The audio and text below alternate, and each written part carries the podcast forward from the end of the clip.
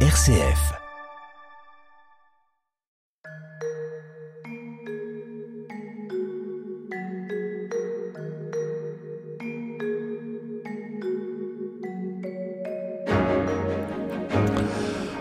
Tous, nous sommes très heureux de vous accueillir sur RCF pour cette nouvelle édition de notre émission Où va la vie? Au micro Frédéric Mounier. Chaque semaine, je vous accompagne tout au long de cette conversation consacrée aux nouvelles questions éthiques. Nous sommes en partenariat avec le Centre Sèvres, les facultés jésuites de Paris et son département d'éthique biomédicale. Euh, comme les deux dernières semaines, avec nos invités, nous réfléchissons aujourd'hui sur les liens entre l'écologie et l'éthique. Vous le savez, les débats sur ces questions écologiques sont très clivés, très clivants. Euh, D'aucuns se demandent si on peut changer le système économique de l'intérieur, s'il faut le remettre en question de l'extérieur, la question de la violence dans l'action politique, et puis quelle peut être la spécificité d'une écologie chrétienne sur la base de la proposition du pape François dans Laudato Si. Après les mois brûlants que nous venons de vivre, après la COP 27 qui s'est tenue en Égypte, ces questions sont de plus en plus lourdes et urgentes. Avec nous pour en débattre, euh, Dominique Coatanea, bonjour. Bonjour. Merci beaucoup d'être avec nous. Vous êtes euh, théologienne, vous enseignez au Centre Sèvres et vous présidez l'association de l'association, euh, pardon, l'association des théologiennes et théologiens pour l'étude de la morale, l'ATEM. Nous sommes également en compagnie de Dominique Lang. Bonjour. Bonjour. Merci d'être avec nous. Vous êtes prêtre religieux assomptionniste, journaliste à l'hebdomadaire Pèlerin. Vous êtes passionné par l'écologie et vos deux livres s'intitulent Fort dans la faiblesse au cœur de la violence écologique. C'est chez Salvatore et puis chez Bayard. Génération Laudato Si. Où va la vie Frédéric Mounier. Alors sur cette question des liens entre l'écologie et l'éthique, euh, il y a une question qui revient souvent. On entend un certain nombre d'observateurs nous dire mais ne vous en faites pas, la catastrophe n'est pas à l'horizon. Pourquoi? Parce que nous disposons des ressources technologiques, de créativité technologique pour aider à faire muter nos systèmes euh, de façon à mieux respecter euh, les grands équilibres écologiques. Euh, Dominique Lang, de votre point de vue, s'agit-il d'une illusion, d'un rideau de fumée ou d'une ressource possible? Bah là encore tout est complexe, c'est-à-dire que oui, euh, les ressources technologiques, euh, moi j'essaie de suivre un peu ce qui se passe dans, dans ce domaine-là. On sent bien qu'on est sur une bascule dans la production de l'énergie, par exemple. Euh, Oui. Quand on voit comment l'énergie solaire a, est devenue accessible d'une manière euh, incroyable et en train de, de, de, de monter en régime de manière très forte, ça va être pareil avec l'éolien, avec l'hydrogène, etc. Donc il y a des bascules technologiques sans aucun doute. Le seul problème avec ce discours, c'est que c'est un discours très démobilisateur et qui ne prend pas en compte qu'aujourd'hui, il ne s'agit pas de dire on trouvera des solutions demain. En attendant, aujourd'hui, des gens vivent la crise écologique, mais de plein fouet, Mhm. et, et sont confrontés à des effondrements euh, sociaux, des effondrements euh, de biodiversité, des effondrements de la capacité de production agricole, des effondrements de vivre sur leurs terres, euh, qui sont obligés de quitter les terres ancestrales, etc. Et pour eux, leur dire, ben, dans dix ans, on trouvera une solution technologique, ça n'a aucun sens. Ça n'a aucun sens. Et puis aussi, on peut imaginer que cette, euh, comment dire, cette, le fait de s'appuyer sur des ressources technologiques pourrait conduire à l'illusion qu'on pourrait continuer à vivre comme avant. Bien sûr, c'est toute l'ambiguïté. C'est que on sent bien qu'il y a un discours un peu de pays riche qui dit euh, non, mais nous ça va, ça nous va très bien comme on est, donc on touche à rien, on referme nos frontières, on referme nos, nos imaginaires et on maintient ce qui existe pour ne surtout pas remettre en cause les excès que, que nous produisons aussi Et ailleurs. on aura autant de voitures, mais elles seront toutes électriques et donc tout ira Voilà, bien. c'est alors c'est Et on ne difficile. changera rien. C'est c'est effectivement difficile pour chacun d'entre nous, regardez dans nos modes de vie ordinaires, quand on nous dit de changer la consommation, de réduire notre chauffage, etc., on sent bien qu'on se fait violence parce que c'est très agréable. Le confort est quand même un- quelque chose dont nous bénéficions et qui est bon dans beaucoup Oui. d'aspects. Mais le confort endort aussi d'un point de vue moral, d'un point de vue de l'attention à l'autre. Mhm. Le confort endort, c'est c'est une, posi- c'est une réflexion théologique, ça, Dominique Coatanea, non? Est-ce que vous la partagez? Alors, dans, dans Laudato Si, il y a aussi Oui. une très jolie formule du pape François dans le chapitre 6 qui est consacré à l'éducation, on pourrait dire, à la, transition, à cette conversion, ce que le pape appelle la conversion écologique. Il y a un très bon colloque dont vous allez pouvoir, les auditeurs pourront lire les actes, hein, qui est un colloque des RSR, la revue de, la, re- re- pardon, Oh. la revue de sciences religieuses, euh, qui s'est tenue en novembre au Centre Sèvres, sur cette question-là. Qu'est-ce que Mhm. ça peut bien vouloir dire une conversion écologique? Et il me semble qu'un des enjeux, le pape le souligne, c'est d'entrer dans une compréhension que cette technique, qui effectivement semble être le salut pour aujourd'hui et pour demain, Oui. elle fait une promesse qui est beaucoup trop grande pour elle. Elle peut effectivement, et le, passé nous a montré à quel point il y avait de choses belles et bonnes. Ça peut être un outil. C'est un outil très précieux, mais c'est un outil dont il faut voir aussi qu'il a ses limites lorsqu'il devient, on pourrait dire, une prédation, une surconsommation, mhm. un oubli. On, voit très bien les mines à ciel ouvert, ce qu'elles produisent dans les paysages. Je, je, je regardais un reportage en Allemagne pour pouvoir avoir des éléments, des matériaux dont nous avons besoin dans nos téléphones portables, nous sommes en train de complètement euh, transformer des lieux, des espaces qui étaient des espaces d'habitat partagé, de biodiversité que nous sommes en train de perdre. Donc il faut comprendre la balance et mhm. comment ça s'équilibre, ou ça ne se déséquilibre, ou ça se déséquilibre.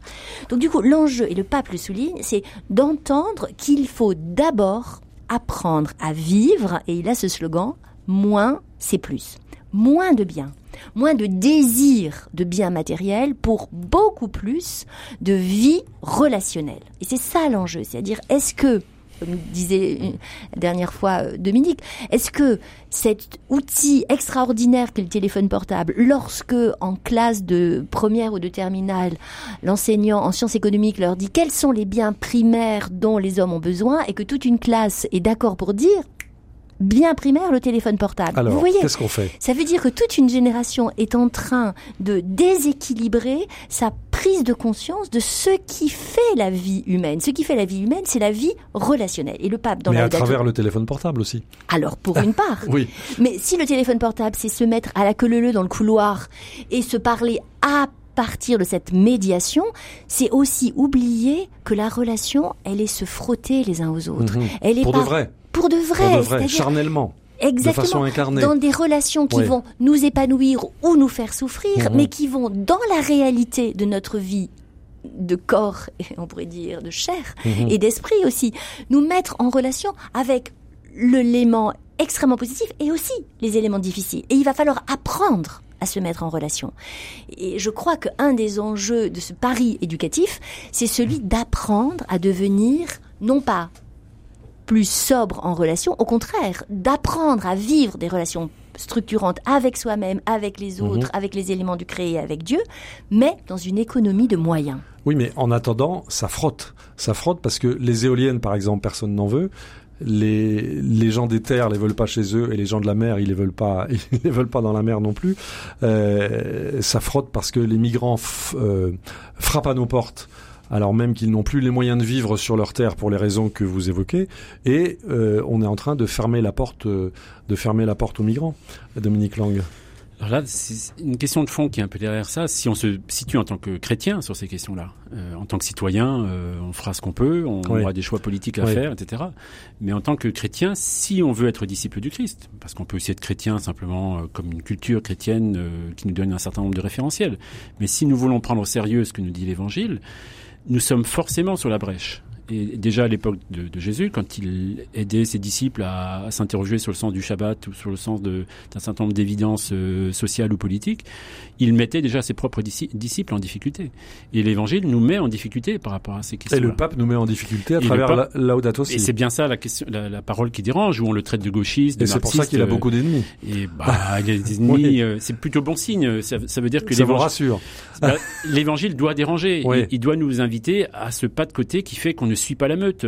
On ne suit pas ce qui se dit sur les, les chaînes d'infos continues où on entend les mêmes experts nous dire toujours Alors, la même analyse. Sur ce thème, ne pas suivre la meute, on a vu pendant la crise euh, de la pandémie, euh, on, on a vu un certain nombre de gens qui se proclamaient euh, opposés au vaccin au nom de l'écologie, en disant je ne veux pas, euh, je ne veux pas suivre la meute d'une part, je veux pas me m'asservir aux recommandations euh, de l'État et je ne veux pas non plus faire rentrer dans mon corps, au nom de l'écologie, euh, des substances étrangères. Quelle analyse peut-on porter sur ce mouvement anti-vax qui a quand même été important?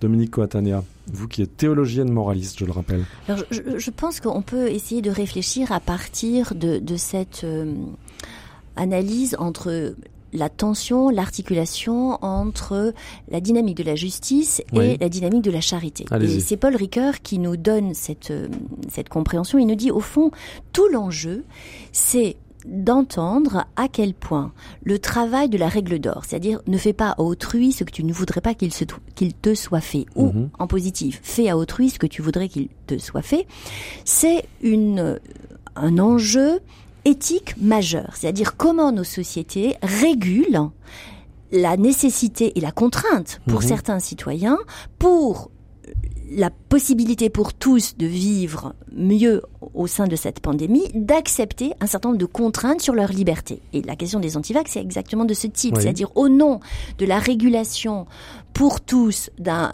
vivre dans une meilleure situation sanitaire, on demande à la majorité, alors évidemment au début aux plus fragiles, etc., etc., et ça s'étend, de, de respecter une règle commune. Et pour une part, on voit bien que tout l'enjeu, ça va être d'appliquer cette euh, règle de droit Oui. hein, qui s'impose à tous et de le faire à partir de ce que Paul Ricoeur appelle une compréhension méta-éthique de l'engagement social et citoyen. Qu'est-ce que ça veut dire? Ça veut dire que un degré supplémentaire de générosité Mhm. est toujours nécessaire pour que l'application de la règle de droit se fasse de manière circonstanciée, ici et maintenant, en fonction du possible pour chaque personne et chaque cas. Je vous donne un exemple. Oui, allez-y.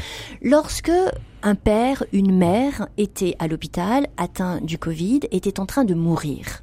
Ce qui était d'une violence inouïe, c'était l'impossibilité pour les frères, les sœurs, les enfants de cette personne de pouvoir un dernier instant dire au revoir. Mhm. Et du coup, de savoir que le corps mort de cet homme, de cette femme que j'ai aimé, qui est mon père, qui est ma mère, a été parsemé, euh, aspergé d'eau de javel et incinéré.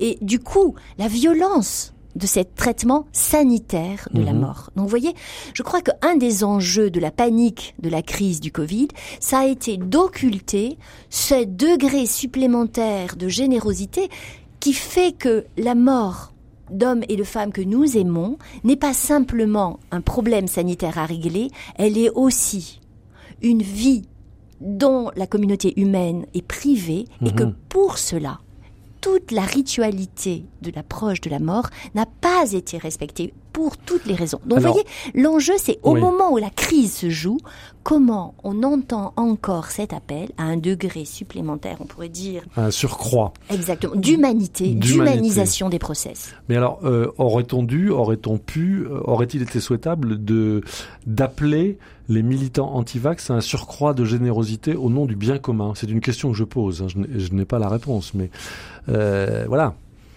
Il y avait euh, une épidémie, voilà.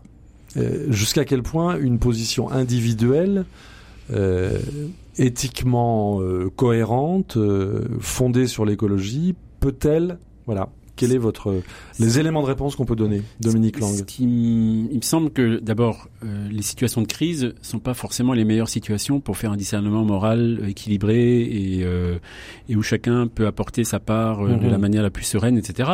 Quand il y a une urgence, quand vous avez peur de contaminer les Mhm. gens autour de vous, on peut comprendre qu'il y ait des contraintes, qu'il y ait euh, des décisions qui ne soient pas à la hauteur de la dignité humaine, etc. Malheureusement, c'est regardez en Ukraine, Mhm. euh, situation de crise, euh, les gens font ce qu'ils peuvent pour survivre et d'un point de vue moral, tout n'est le pas bilan la hauteur. écologique de la, de la guerre en Ukraine méritera d'être fait plus tard. Oui, Oui, c'est un autre sujet.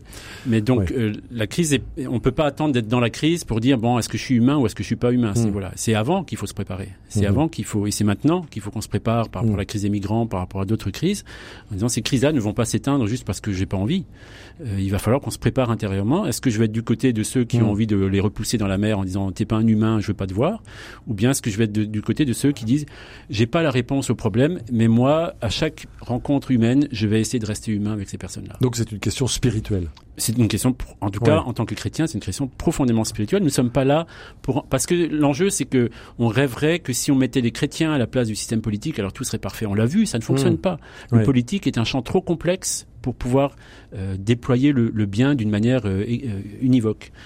L'évangile nous dit juste, dans tous les systèmes que nous mettons en place, est-ce que tu choisis de continuer à avancer, une- à annoncer une vie plus grande que la mort? Voilà. Est-ce que c'est ça la différence pas. Et avancer Ouais. et à maintenir ce signe ouvert Mhm. pour que chaque génération puisse ne pas s'effondrer sur elle-même, mais, mais renouveler sans cesse sa proposition. Alors, il y a une autre question qui nous est posée aujourd'hui, c'est une question démographique. Les démographes nous ont expliqué récemment que Euh, la population humaine sur Terre a suivi une course euh, exponentielle depuis trois générations. Nous sommes aujourd'hui 8 milliards d'hommes, euh, ce qui ne s'était jamais vu. Et on entend des voix qui nous disent aujourd'hui, il faut faire une grève des naissances, il faut arrêter de faire des enfants pour sauver la planète. Et on entend des raisonnements qui semblent étayés, cohérents, pour justifier cette position. Sur le plan éthique, quel est votre regard sur cette question-là, Dominique Je, je bien commencer. Euh, j'ai rencontré un jour Pierre Rabhi, donc qui est un, vieux monsieur, un écologiste qui a beaucoup marqué la conscience de, la pensée écologique en France, qui est qui passé par le monde chrétien, mais qui était maintenant un peu en dehors de, de ces référentiels-là, qui avait un, fond culturel euh, plutôt proche de l'islam, etc. Voilà, il était un peu dans tous ces carrefours. Et fréquentant beaucoup les écologistes, je m'attendais à un discours un peu dénataliste, en disant il y a trop de monde, ça atteint trop les écosystèmes. Euh, effectivement, si on était moins nombreux, ça serait plus facile. Et donc, je lui pose la question qu'est-ce que vous pensez de, de cette, la, bombe démographique, comme disaient les générations précédentes? Et à ma grande surprise, il dit mais c'est pas ça le problème, parce que euh, D'abord, premièrement, réduire les populations. Vous allez faire comment? Comme en Chine, hmm. de manière euh, quand même très tyrannique où on empêche les gens d'exprimer leur désir sexuel, leur désir d'avoir une famille, leur désir de, de, transmettre à des générations suivantes. Et puis deuxièmement, à qui on va demander d'avoir moins d'enfants Voilà. On commence par qui? Bah, Par qui on commence Évidemment, les plus pauvres. Évidemment, ceux qui en ont trop. Évidemment, ceux qui nous font peur. Évidemment, ceux qui sont dans les pays qui ne sont pas les nôtres. Demander à les Français d'arrêter volontairement de faire des enfants. Il y en a qui le font. Il y en a qui le font maintenant par, par peur du lendemain. Mais politiquement, imaginez qu'on soit capable de décider que telle personne a le droit d'avoir des enfants et telle autre n'a pas le droit c'est quand même un système tyrannique. Mhm. Dominique Coatanea, vous qui êtes théologienne moraliste, quel est votre regard sur cet euh, appel par certains à la grève des naissances pour sauver la planète? Il me semble que dans toutes ces matières qui sont d'une très grande complexité, l'enjeu, c'est d'appeler à un degré supplémentaire de discernement. C'est-à-dire, je, trouve que une des manières d'envisager les choses, c'est de se dire, au fond, qu'est-ce qu'il est possible pour moi de vivre dans l'état actuel de ma situation financière, économique, familiale, et de porter un discernement en conscience qui consiste à dire, bah voilà, c'est peut-être possible d'avoir euh, un enfant ou deux enfants, ou peut-être pas du tout. Mais c'est une question qu'il est bon de se poser. Mhm. Je, crois qu'il est tout à fait juste de, de s'interroger sur quelle est la bonne manière d'engager sa vie avec d'autres. Parce que l'enjeu, c'est celui de la responsabilité comment je serai à même de conduire ces enfants jusqu'à l'âge adulte. Euh, le pape François, d'une manière un peu euh, humoristique, un peu provocatrice aussi, un jour dans une conférence de presse quand il rentrait euh, de, voyage, disait mais au fond l'enjeu c'est pas de, de multiplier les enfants, c'est vraiment en conscience d'assumer le nombre d'enfants qu'il est possible de conduire vers l'âge adulte dans les mhm. meilleures conditions. Et je crois que c'est la revendication des hommes et des femmes qui sont les plus pauvres. Et tout à l'heure, je parlais euh, de, la question du, du, commerce équitable. Il me semble qu'une des grandes euh, vertus du commerce équitable, c'est de penser à l'achat responsable en ayant visuellement des hommes et des femmes, des visages humains de producteurs qui, là-bas, en Argentine, en Uruguay ou en Inde, sont sur ce lopin de terre qu'ils peuvent mmh. exploiter familialement et qui leur permet de vivre et d'éduquer des enfants, de leur permettre d'aller à l'école, de leur permettre de sortir de la pauvreté. Parce qu'on voit bien que l'enjeu éducatif dont Laudato aussi ne cesse de nous faire prendre conscience, c'est que sortir de la pauvreté, ça suppose évidemment, à la fois des systèmes d'aide, euh, qu'on pourrait dire d'aide politique, mais aussi d'aide économique, dans lequel les acteurs vont pouvoir créer des coopératives, dans lequel le respect de un homme, une voix va permettre à chaque producteur mhm. de vivre mieux sur sa terre. Et le pape n'arrête pas de dire un des enjeux de ses besoins fondamentaux, c'est les trois T, une terre, un toit et du travail. On voit bien qu'il y a là une manière d'écouter ces mouvements populaires qui, au plus près des populations, qui cherchent à faire entendre leur voix à travers ces nouveaux systèmes, notamment à travers les coopératives de production, doivent être visualisés, rendus visibles dans nos systèmes de consommation.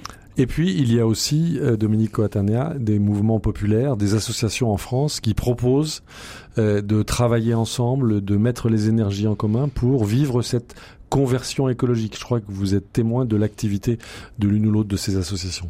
Alors de fait, on a travaillé euh, avec euh, le Secours catholique, euh, Caritas, avec le CERAS et avec Réseau Éco Habitat, qui a été fondé par Franck Billot du côté d'Amiens et qui a une vraiment une alchimie que je trouve particulièrement intéressante, qui est de rassembler les guichets d'aide à la rénovation de l'habitat, qui sont de l'aide publique, qui permettent à des personnes très pauvres de réaliser de la transformation thermique de mhm. leur habitat, alors qu'ils n'ont pas les moyens, tout seuls, par cette aide associative, de faire la maîtrise d'ouvrage de leur logement.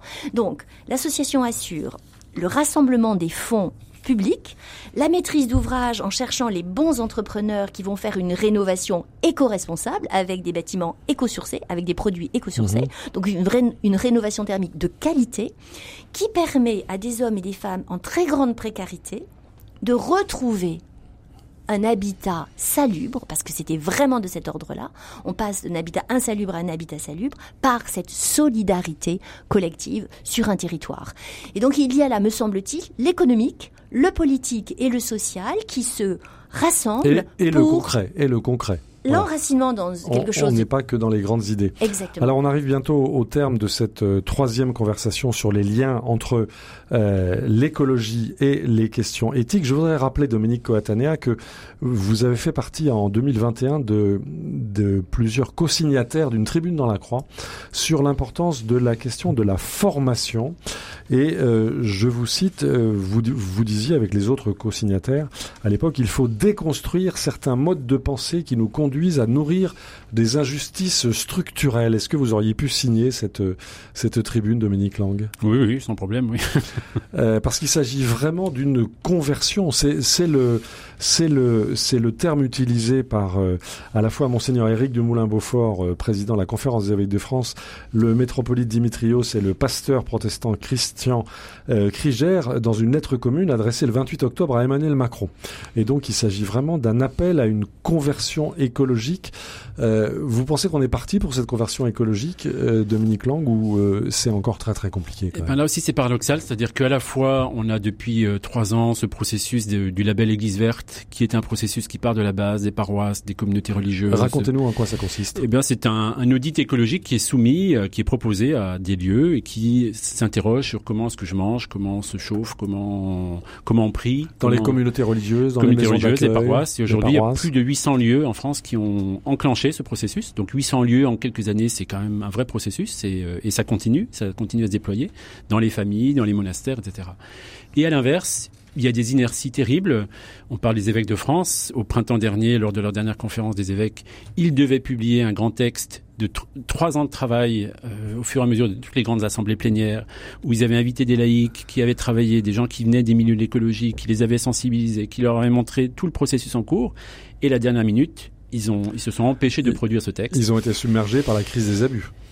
Je ne crois pas que ce soit ça le problème. Je pense que c'est euh, il y a des, certains conservatismes de gens qui n'y croient pas, qui ne pensent pas qu'une conversion est nécessaire. Y compris parmi nos auditeurs. Qu'est-ce que vous leur dites à cela ben, on peut pas convaincre quelqu'un qui ne veut pas être convaincu. Moi, ce qui m'intéresse, c'est d'avancer avec ceux qui ont soif, qui ont faim et qui, qui sur le terrain voient bien que la question c'est pas euh, des modes de vie bobos euh, où on veut se faire plaisir, etc. La question c'est d'être plus juste les uns avec les autres et de prendre soin les uns des autres. Si c'est ça qui est en jeu dans tous les domaines, dans tous les domaines, alors que ce soit dans le social, dans l'environnemental, dans la, la, prise en compte de, de, nos modes de vie, etc. C'est ça qui donne notre dignité, c'est le, prendre soin les uns des autres. Mm-hmm. Dominique Coatanea, qu'est-ce que vous dites à ceux parmi nos auditeurs qui euh, euh, qui, froissent l'oreille en, écoutant ce que vient de dire Dominique Lang et qui disent mais non mais non on, va s'en sortir tout ça n'est pas aussi grave et, qui sont réticents à rentrer dans une démarche de conversion écologique comme on le dit. Je, je, crois qu'un des enjeux de, de cette euh, motivation de l'agir qui, qui, consiste à, à, vouloir changer, c'est de prendre une nouvelle conscience de ce qui se joue là, ici et maintenant. Mhm. pour l'ensemble de la génération. Et je, je, crois que les générations plus anciennes dont je fais partie, lorsqu'elles pensent quel monde voulons-nous laisser à nos enfants? Voilà une belle question. c'est la question de base. Mais oui, mhm. parce que de fait, le sens de mon passage sur la Terre, voilà Mhm. Quelque chose qui va remobiliser ce que le pape appelle un repentir, c'est-à-dire regarder. Un de plus. J'entends nos auditeurs qui vont se dire ça. Tout simplement parce que c'est le mouvement même mhm. de l'examen de sa vie à la lumière de l'amour de Dieu. Mhm. C'est pas un de plus, c'est juste le cœur de la foi. Oui, c'est ça. Donc considérons le cœur de la foi comme une prise de responsabilité ici et maintenant où chaque sujet, citoyen, chrétien de ce monde a la responsabilité d'assumer les choix qu'il pose mhm. et de l'assumer en vérité au cœur même de sa foi comme une réponse à l'appel de Dieu. Qu'as-tu fait de ton frère? C'est pas une question rhétorique. C'est pas un choix idéologique. C'est pas un choix idéologique. C'est pas une question de surface. Non, c'est le cœur même de la vie de foi. C'est-à-dire comment je réponds à cet appel dans le travail de la compassion, dans le travail de l'écoute de l'autre, dans le travail de l'attention, et ça me fait grandir en humanité, parce que le plus divin, j'en suis absolument convaincu, advient dans le plus humain. Ne croyons pas que la vie de Dieu, c'est la vie éthérée quelque part dans un ailleurs euh, qui est le ciel et, moi et moi et mhm. moi, je dirais, mais dans la solidarité très concrète de l'engagement avec le frère ici et maintenant, avec le plus pauvre, que le pape souligne être le plus exclu. Et nous mhm. avons créé une société qui considère les objets comme les humains comme des déchets. Ce terme est tragique, mais il date de 2013. Le pape euh, François dit nous enclenchons une société qui est une société, un éthos du déchet. C'est un mot très important pour le pape, pour le pape Exactement. Et ça veut dire qu'au cœur de notre foi chrétienne, la question de qu'as-tu fait de ton frère et comment es-tu capable d'entrer dans un degré supplémentaire de générosité, mhm. une certaine contrainte sur ta vie, sur tes choix, qui s'appelle sobriété, pour plus d'amour et, plus de vérité? Et qu'as-tu fait de ton frère, y compris dans le domaine du, du non-humain? Dominique Lang. Oui, alors ça c'est un peu vraiment la prise de conscience aujourd'hui. Et alors évidemment, ça, ça, crée des débats philosophiques et théologiques. Certains se, se réfugient mhm. derrière mhm. des, des, concepts qui sont justes, mais qui ne prennent pas en compte une réalité sociale aujourd'hui. C'est que euh, notre mode de consommation aujourd'hui crée une violence induite par rapport aux autres créatures. Chaque jour, ce sont des millions d'animaux qui sont abattus dans nos, dans nos abattoirs. Et si la question n'est même pas la question de l'animal, la question c'est des conditions de travail dans ces abattoirs avant même de poser la question de la dignité animale, posons la question encore une de la dignité, humaine des hommes et des femmes qui travaillent dans ces lieux. Et quand on posera ces deux questions ensemble, les choses avanceront tout voilà. Et de poser les questions ensemble. Un grand merci à vous deux. C'est ce qu'on va, c'est ce qu'on va retenir de cet euh, objectif de d'indispensable conversion écologique. Je rappelle que dans ces trois éditions de Où va la vie, en partenariat avec le Centre Sèvres, nous étions en compagnie de la théologienne Dominique Coatanea, qui enseigne au Centre Sèvres et qui préside l'association des théologiennes et théologiens pour l'étude de la morale, l'ATHEM, et puis du père Dominique Lang, religieux assomptionniste, journaliste à Pèlerin, auteur de deux livres Fort dans la faiblesse, au cœur de la non-violence évangélique chez Salvatore, et Génération Laudato Si chez Bayard. Nous nous retrouverons évidemment la semaine prochaine euh, sur d'autres questions éthiques. Je rappelle que, comme semaine, donc, nous sommes en partenariat avec le Centre Sèvres, les facultés jésuites de Paris et son département d'éthique biomédicale. En attendant la semaine prochaine, vous pouvez évidemment réécouter cette émission où vous voulez, quand vous voulez, en podcast, en balado-diffusion. Rendez-vous pour cela sur le site de RCF ou sur l'application de RCF sous la rubrique Où va la vie? Un grand merci à notre réalisateur Pierre-Henri Paget et nous vous disons à la semaine prochaine.